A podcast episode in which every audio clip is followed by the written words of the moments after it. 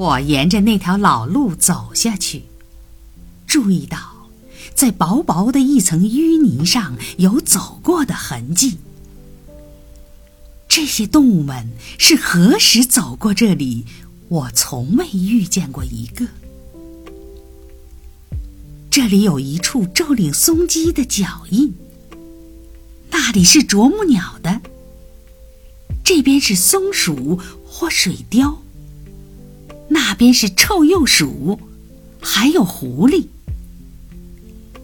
列那狐走过的痕迹显得多么清晰而又胆怯。它与小狗的足迹太容易区分了。它是如此整齐而轮廓清晰。在它旁边，狗的足迹显得粗鄙而笨拙。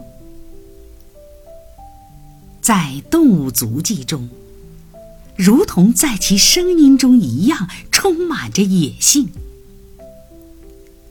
鹿的足迹是像羊的。还是像山羊的，从灰松鼠留在新雪上那交织着的清晰足迹上，我们可以推测出，何等轻快机敏、动如脱兔的小动物从此掠过。自然是最好的训练场。林中生活是怎样磨砺了触觉，赋予视觉、听觉及嗅觉以新的力量？难道林中之鸟不是最罕见、最绝妙的歌手吗？在这些僻静之地，我处处都能听到东林绿霸翁那凄凉、几近悲哀的啼鸣。绿霸翁是纯正的翔石雀，十分容易识别。它们是个性很强的鸟类，家族特征鲜明，有着争强好斗的性情。在我们的原野和森林中，它们是最缺乏魅力或风度的鸟。削肩、大头、短腿。无任何显著的色彩，飞姿和走向都不美观，摇摆尾巴的样子实在难看，不是与邻居争吵，就是自己之间拌嘴。因此，当观鸟者列举那些曾激起自己欢乐情感的鸟类时，绿霸翁几乎从不在此列。它们也从未成为人类感兴趣和喜爱的对象。极乐鸟是鸟家族中打扮的最漂亮的一员，但它却是个吹牛大王。尽管它总是瞧不起自己的邻居，本人却是个声名狼藉的胆小鬼。对手略显一点勇气，他便举手投降。我曾见他在燕子面前仓皇逃走，并且知道我们刚才所提到的小绿霸翁把他击得一败涂地。大关降石雀及小绿降石雀的生活方式及习性大致相同。在两点之间的飞行中，它们的速度很慢。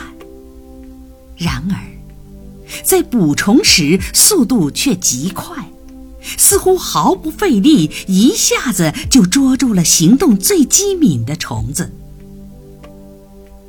尽管它们的外表貌似沉静麻木，但表现出的动作却紧张急促。它们不像鹰类那样急急忙忙地搜索树丛与树枝，而是栖在中间的树枝上，像个真正的猎人，等待着猎物的到来。当它们捕住猎物时，总能听到口中发出“啪”的响声。在这一带最常见的东林绿霸翁。以他那悦耳和悲哀的题名引起你的注意。正如它的曲调有着持续升高的余地一样，森林中也有着它活动的巨大场所。他的亲属菲比霸翁，用苔藓在倾斜崖面或悬崖上建起绝妙的小巢。几天前，路过一个位于荒山顶上的壁架时。我的目光停留在这样一种建筑之上，它看上去简直就像长在那里一样，与岩石上的苔藓融为一体。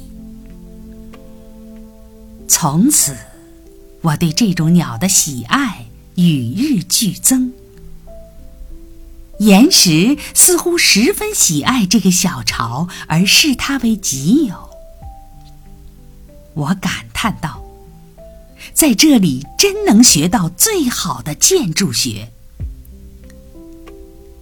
这所房子是由无尽的关爱及完美的适应性为目的而建成的，它看上去就像是大自然的产物。同样明智的节俭，也体现在所有鸟类的小巢中。”没有任何鸟会把其巢漆成白色或红色，也不会增添任何装饰物。